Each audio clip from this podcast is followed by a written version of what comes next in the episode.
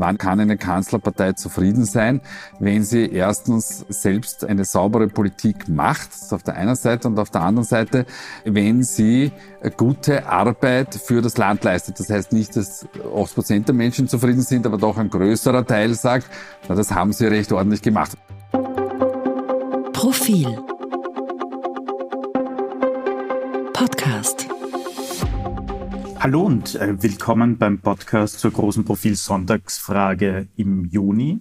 Mein Name ist Philipp Dulle und wie jedes Monat, wenn es um die große Sonntagsfrage und Kanzlerfrage geht, spreche ich mit Meinungsforscher Peter Haig. Guten Tag, Herr Haig. Schönen guten Tag, Herr Dulle. Herr Haig, äh, die SPÖ hat sich ja seit Jahresbeginn gut äh, ziemlich von der ÖVP abgesetzt mit einigen Prozentpunkten.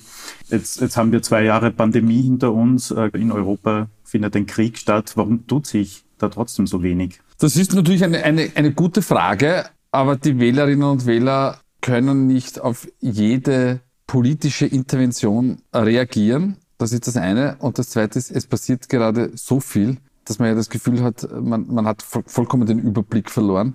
Und nachdem auch äh, keine Wahlen anstehen und jetzt nichts Neues dahergekommen ist, tut sich halt dementsprechend relativ äh, wenig auf dem Wählermarkt. Ich habe das im dieswöchigen Kurzkommentar bei Profil getitelt mit Kein Land in Sicht, mhm. weil sich die Situation, obwohl sie so unruhig ist, sowohl ökonomisch als auch politisch, für die Wähler und Wählerinnen, aber auch für die Parteien eigentlich kein, kein Ausweg ergibt. Also wir haben eine Bundesregierung, die schwer unter Druck steht, insbesondere der größere Koalitionspartner. Schauen wir mal, wie lange noch so viel größer ist als die Grünen.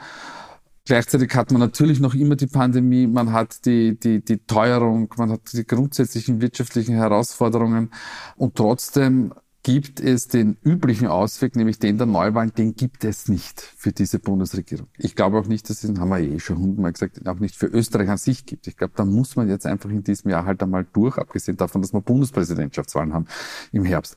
Und dementsprechend ist das jetzt gerade eine zwar auf der einen Seite eine, eine unruhige Situation mit kein, kein, kein Horizont. Also stellen wir mhm. uns das vor, wir sind vor 200 Jahren ähm, Matrosen äh, auf einem Boot, das äh, in, in einem Sturm oder unruhigen See ist, aber wir schauen ringsherum und sehen außer den Horizont nichts, keine Insel, kein, keine Küste, kein gar nichts. Und ungefähr in dieser Situation ist gerade Österreich. Das heißt, die nächste Insel ist zwei Jahre circa entfernt. Das heißt, wenn die nächste Nationalratswahl ja, ja, und da hoffen wir, dass es nicht irgendeine Insel ist, sondern dass es wirklich, wirklich Festland ist. In unserer letzten Podcast-Folge im Mai haben wir noch quasi die rhetorische Frage gestellt, zumindest haben wir die Folge so genannt, ob die ÖVP jetzt im freien Fall ist. Sie kommt jetzt auf 22 Prozent, wie bereits im, im Vormonat. Jetzt aus, aus Sicht der ÖVP aus Sicht der Kanzlerpartei ist es gar nicht so schlimm gekommen? Naja, das ist jetzt also ein, ein echter Euphemismus, weil die, die Kanzlerpartei hält bei 22 Prozent und, äh, und sie machen einfach keine Meter und stolpern von einer Korruption ist, ist in dem Fall vielleicht hart, aber von, von, von einem Fettnapf in den nächsten. Ja, jetzt haben wir ähm, die politische Akademie, die die Corona-Auflagen möglicherweise erhalten hat über eine ihr zu ihr gehörigen GmbH, muss man auch überprüfen, ob das wirklich ähm, Sachbestand hat. Aber grundsätzlich ist es so, dass die, die ÖVP einfach nicht aus den Negativschlagzeilen herauskommt. Das ist mal nur die Partei an sich. Und dass man auf der politischen Ebene eben äh, keine Good News verbreiten kann, auch, auch wenn man möchte. Ähm, jetzt sagt man, es wird ein Teuerungspaket kommen, wie Bundesminister für Gesundheit auch gesagt hat, äh, und auch Soziales darf man nicht vergessen. Ähm, und äh, das wurde für den Herbst angekündigt, dann haben wieder die, die, die Interessenvertreter gesagt, das geht nicht, das muss schneller kommen. Also es ist wirklich eine, eine äußerst ungute Situation. Und dementsprechend sind die 22 Prozent für die ÖVP wahrscheinlich das richtige Zeugnis. Mhm. Ähm, aber Zufrieden kann man, na, zufrieden darf man damit nein, nicht sein. Nein, null. Aber ich, ich, ich, möchte da gar nicht auf die Werte schauen, mhm. sondern wir müssen also nämlich auf die Wählerwerte schauen, sondern wir müssen darauf schauen, wann ist eine, kann eine Kanzlerpartei zufrieden sein, wenn sie erstens äh, äh selbst äh, eine, eine saubere Politik macht, das ist auf der einen Seite, und auf der anderen Seite, äh, wenn sie gute Arbeit für das Land leistet. Das heißt nicht, dass 80 Prozent der Menschen zufrieden sind, aber doch ein größerer Teil sagt, na, das haben sie recht ordentlich gemacht. Also ich erinnere zum Beispiel an die, an die Lehman-Krise oder mhm. Finanz- und Wirtschaftskrise. Da hat man damals der wenig geliebten großen, damals tatsächlich noch oder größeren Koalition, ähm, also von Feimann und Bröll durchaus ähm, Rosen gestreut und gesagt, das, das habt ihr gut mhm. gemacht. Mhm. Und dorthin muss diese Bundesregierung auch. Jetzt frage aber, dann hake ich trotzdem einmal kurz ein, dann stelle ich die Frage ein bisschen anders. Ähm, mit diesen 22 Prozent, das sind dann wirklich die Wählerinnen und Wähler, die man sowieso hat. Das ist die. Ja, sowieso haben sie nie etwas, schon gar nicht in Zeit wie diesen, weil die Wählerbindungen ja immer mhm. zurückgegangen mhm. sind. Aber ja, man ist auf, auf, auf, auf einem gewissen Grundsockel ähm, angekommen. Aber wie gesagt, also das, das kann ja nicht der Weisheit letzter Schluss sein, dass er sagt, na immerhin haben wir 22 Prozent. Ich meine, die SPÖ, die größte Oppositionspartei, kommt wie schon im Mai auf 27 Prozent. Da hat sich also die Differenz zwischen diesen zwei Parteien zumindest nicht verschoben. Die ist gleich geblieben. Ist es für die SPÖ, wenn man jetzt zumindest schon nicht quasi die Schwäche des Gegners noch weiter ausnutzen kann, äh, dann zumindest ein gutes Zeichen, dass man sich mal so auf, auf doch für SPÖ äh, hohem Niveau mal stabilisiert hat? Ja klar, also äh, die, die, Vorzeichen sind natürlich ähm, positiv. Also man hat jetzt den lang ersehnten Turnaround geschafft. Gleichzeitig ist die Situation so unerfreulich sie natürlich für das Land und, und, und seine Menschen ist, aber für eine sozialdemokratische Partei unter Anführungszeichen positiv, weil sie natürlich ihre Ideen und Konzepte besser an den Mann und die Frau bringen kann, wenn wir es von seiner Seite sehen wollen. Trotz alledem muss oder darf sich die Sozialdemokratie nicht damit zufrieden geben, weil in Zeiten wie diesen müsste sie eigentlich, wenn sie für die Menschen eine relevante Alternative darstellt, jetzt deutlich mehr äh, Kraft entwickelt mhm. haben. Aber, Oliver, also, lass uns mal dort stehen, wo es ist. Man ja. kann halt relativ wenig machen als Oppositionspartei. Naja, ja, naja, ja, man kann natürlich als äh, Oppositionspartei relativ wenig machen, aber ich erinnere an Zeiten, wo die Freiheitliche Partei als Oppositionspartei über 30 Prozent kam und ähm, die haben dann einfach auch nur ihre Themen getrommelt. Ähm, das tut die Sozialdemokratie sowieso. Es gibt aber auch jetzt, wenn wir uns zum Beispiel ansehen, die äh, Vorschläge, die es da äh, von Seiten der Sozialdemokratie immer in Kombination mit Gewerkschaft und AK gehen, dann gibt es schon wieder so Uneinigkeiten. Also zum Beispiel die Gewerkschaft geht raus und sagt, äh, kurzfristig Mehrwertsteuersenkung auf, auf diverse lebenswichtige Güter. Ähm, es gibt linke Ökonomen, die sagen, Mehrwertsteuersenkung ist nicht das probate Mittel. Viel besser wäre eine sehr, sehr gezielte Art von Gutscheinpolitik oder, oder ähm, Unterstützung von, von jenen Zielgruppen, die es jetzt tatsächlich echt mhm. nötig haben. Wir greifen sonst nicht in die Preise oder in die Steuern ein, weil erstens inflationstreibend äh, oder ähm, äh, man kommt dem Markt, den Signalen des Marktes nicht nach ähm, weil der Markt sagt uns ja, es gibt eine Verknappung beim, bei, den, beim, bei der Energie, also müsst ihr euch dementsprechend ändern. Ja? Und da gibt es linke Ökonomen, die sagen, na, das ist nicht so gescheit. So, und das ist noch nicht aus einem Guss. Mhm. Da könnte man noch arbeiten und dann ist die Frage, ähm, ob man die, die, Verkäuferin und den Verkäufer auch noch für diese Thematik hat. Und damit springe ich jetzt gleich hinüber zur Kanzlerfrage, die Sie mir jetzt sicher gleich gestellt hätten. Ich wollte gleich zu bei der Teuerung weitermachen, aber wir können gerne. Na, das, das, passt, das passt gerade ganz gut dazu. Also die Kanzlerfrage ist ja meistens nur Spielerei, weil sie, sie ist ja fiktiv. Aber was sehen aber wir? Schon interessant. Ne? Ja, weil wir haben erstmalig, wirklich erstmalig in der Ära Randy Wagner, Randy Randy Wagner auf Platz eins unter Anführungszeichen. Warum unter Anführungszeichen? Weil äh, Karl Nehammer und sie beide 18 Prozent Wählerzuspruch haben. So.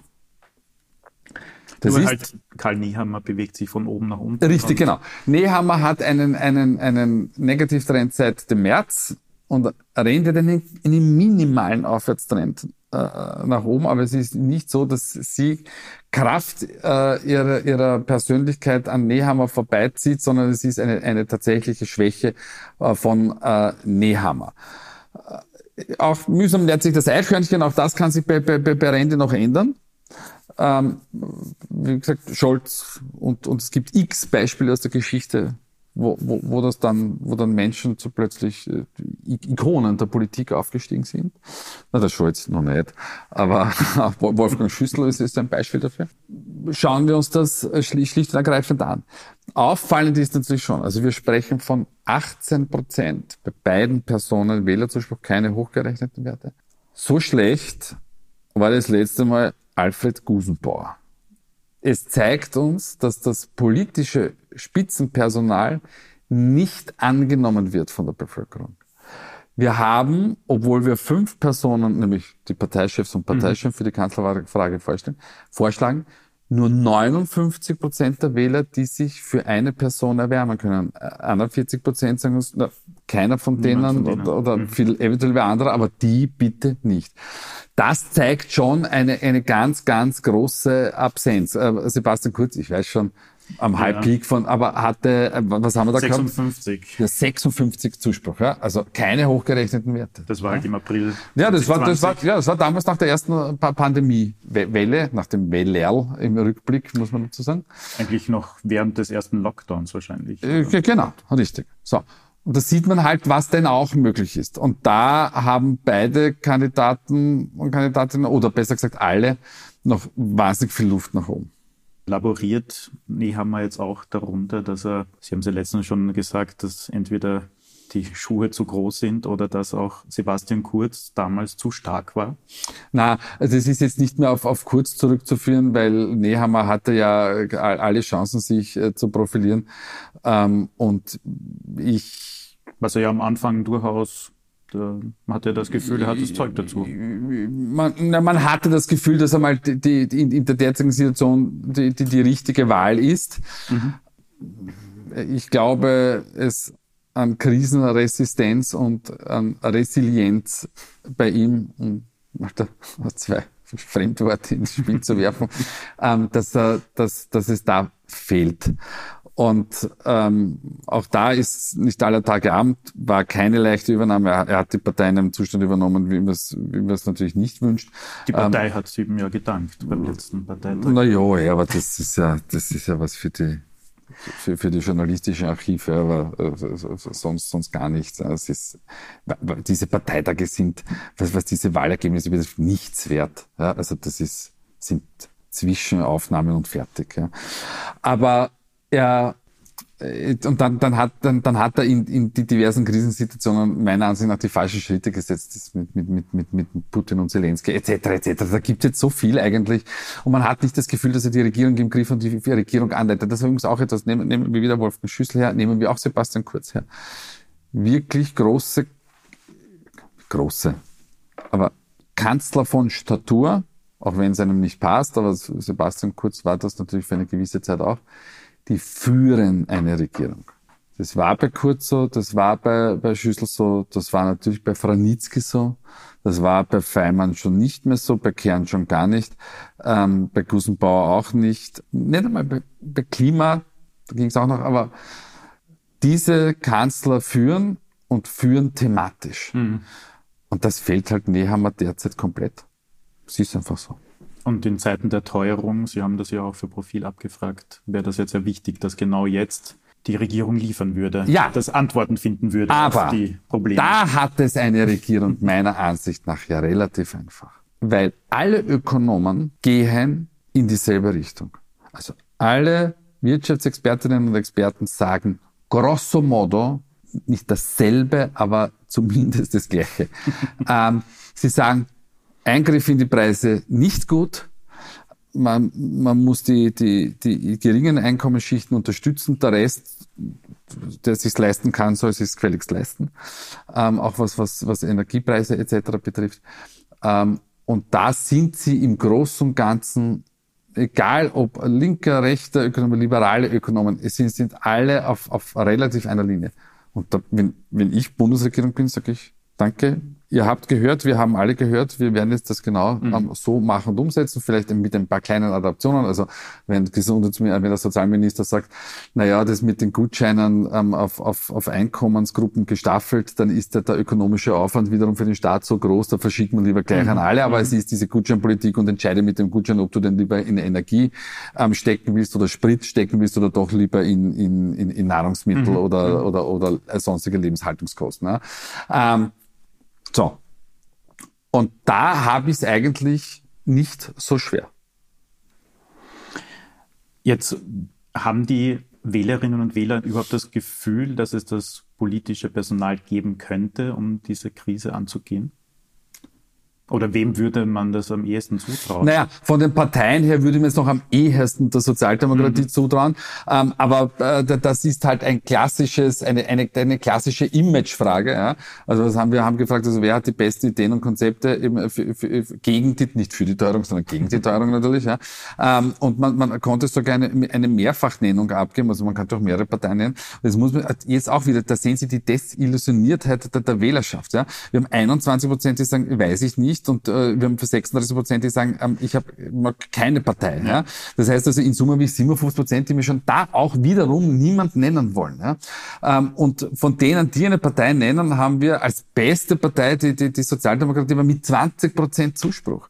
Also das ist und dann folgt an zweiter Stelle man höre und staune mit 14 Prozent die Freiheitliche Partei man merkt halt, wie richtungslos man derzeit ist, wie wenig es zum Anhalten derzeit gibt, wie, wie wenig Festigkeit es gibt, sowohl in der, in der politischen ähm, Wahrnehmung als auch was die Politik selbst zu leisten imstande gibt. Also wir sind in einer sehr, sehr amorphen ähm, ähm, Situation und man, man, man hat das Gefühl, man ist, wie ich es gesagt habe, es ist kein Land in Sicht, man, man ist im Niemandsland. Man äh, hat nicht das Gefühl, dass irgendjemand noch weiß, wie es denn da weitergeht.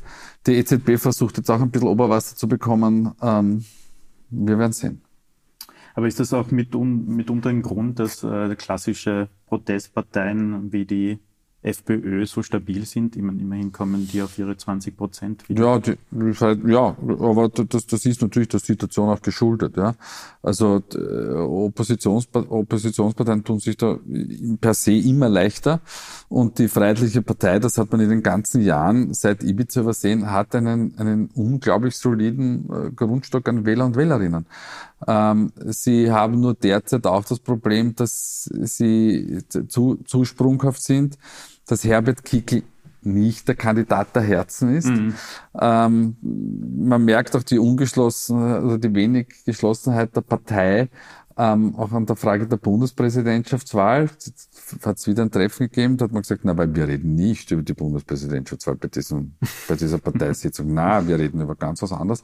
Ähm, und man merkt, auch da ist, ist, ist man wahnsinnig unruhig. Also es ist so, es gibt nichts, wo sie einfach wissen, dahin geht die Reise. Also was die, um, um endlich wieder Fußball zu bringen, was die österreichische Politik und Regierung bräuchte, wäre ein Ralf Rangnick, der sagt, so geht's lang. Ja, das ist, in der Politik würde das heißen, dass Neuwahlen hier müssen. Nein, in der Politik würde es nicht heißen, dass Neuwahlen sind. In der Politik heißt es, es braucht einen, einen Kanzler oder eine Kanzlerin, die ganz klar sagt, da, da geht's lang. Und wo die, sowohl die, die, die politischen Akteure als auch die Bevölkerung sagt, wunderbar, der sagt uns oder die sagt uns, wo es hingeht, wir folgen dir. Das ist ja bei Rangnick ähm, äh, der, der eine ganz klare Idee hat und wo man merkt, die Spieler, der ist ein Ruck durch die Mannschaft gegangen und äh, ich war am Montag äh, beim Dänemark-Match, erstes Heimspiel von, von Rangnick, 90 Minuten gewartet, dass das Licht wieder angeht. ähm, aber wie dann Andi Marek, der Stadionsprecher, gesagt hat, und wir begrüßen unseren neuen Teamchef ähm, Ralf Rangnick, Wahnsinnsapplaus mhm. und Zuspruch auch von, von, wenn Sie so wollen, der Wähler und Wählerinnen, also, oder der, der, der Audience. Und sowas braucht, sowas braucht es auch in der Politik. Es braucht jemand, der dann in diesen Situationen, nicht immer braucht es, aber in diesen Situationen brauchen Sie jemanden, der vorangeht und sagt, dort ist das Licht am Ende des Tunnels. Ganz schlechter Verkehr. Aber jetzt vielleicht abschließend noch, ich meine, äh, Neuwahlen sind ja keine Option, dass die, die ÖVP, also die Regierungsparteien jemand Neuen jetzt aus, dem, aus ihrem Hut zaubern, ähm, nehmen wir jetzt wahrscheinlich auch nicht an in den nächsten Wochen und Monaten. Also wie, wie machen wir weiter? Ja, mudding through. Wir, wir, wir, wursteln, wir wursteln uns durch. Äh, jetzt, jetzt kommt der Sommer. Ich glaube, die Leute sind, sind ganz glücklich, wenn, wenn, wenn sie wegkommen. Wenn, wenn man auch ein bisschen Abstand gewinnt, dann, dann wird es eine Bundespräsidentschaftswahl geben, die grosso modo wahrscheinlich recht normal über die Bühne gehen wird.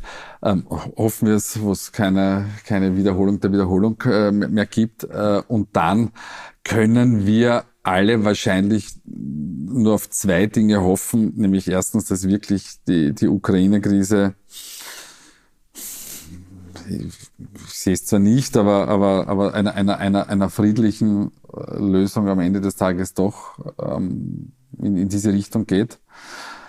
Und das Zweite ist, dass natürlich äh, die, sich die, die Teuerung, so wie von den Ökonomen angedeutet, doch zumindest so einbremst, dass man sagt, na gut, es ist noch immer eine Teuerung, die deutlich über der 2%-Marke liegt. Also man spricht von 4 bis 5 Prozent, mhm. aber es ist lebbar. Ja. Ähm, das sind die zwei Dinge, die für den Herbst ganz, ganz, ganz wichtig sind. Und wenn die nicht eintreten, puh.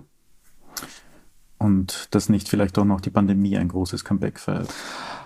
Mein Gott, ja, aber ich glaube ganz ehrlich, dass die Pandemie, wir haben das wieder unlängst wo abgetestet, die ist natürlich ganz, ganz ins Hintertreffen gerutscht. Auch wenn ähm, jetzt die Zahlen wieder steigen und mhm. wenn man jetzt schon hört, ähm, dass man die Maske wird wieder kommen und, und die Schulen werden so lang wie möglich offen bleiben. Ich glaube, dass die Bevölkerung da wirklich ganz schon woanders ist. Nicht, dass das, dass sie vorne weg ist, ja. weil das kann man in dem Fall schwer sagen, aber dass die Bevölkerung, glaube ich, sich eingroovt auf, wir werden jetzt damit leben lernen müssen und fertig.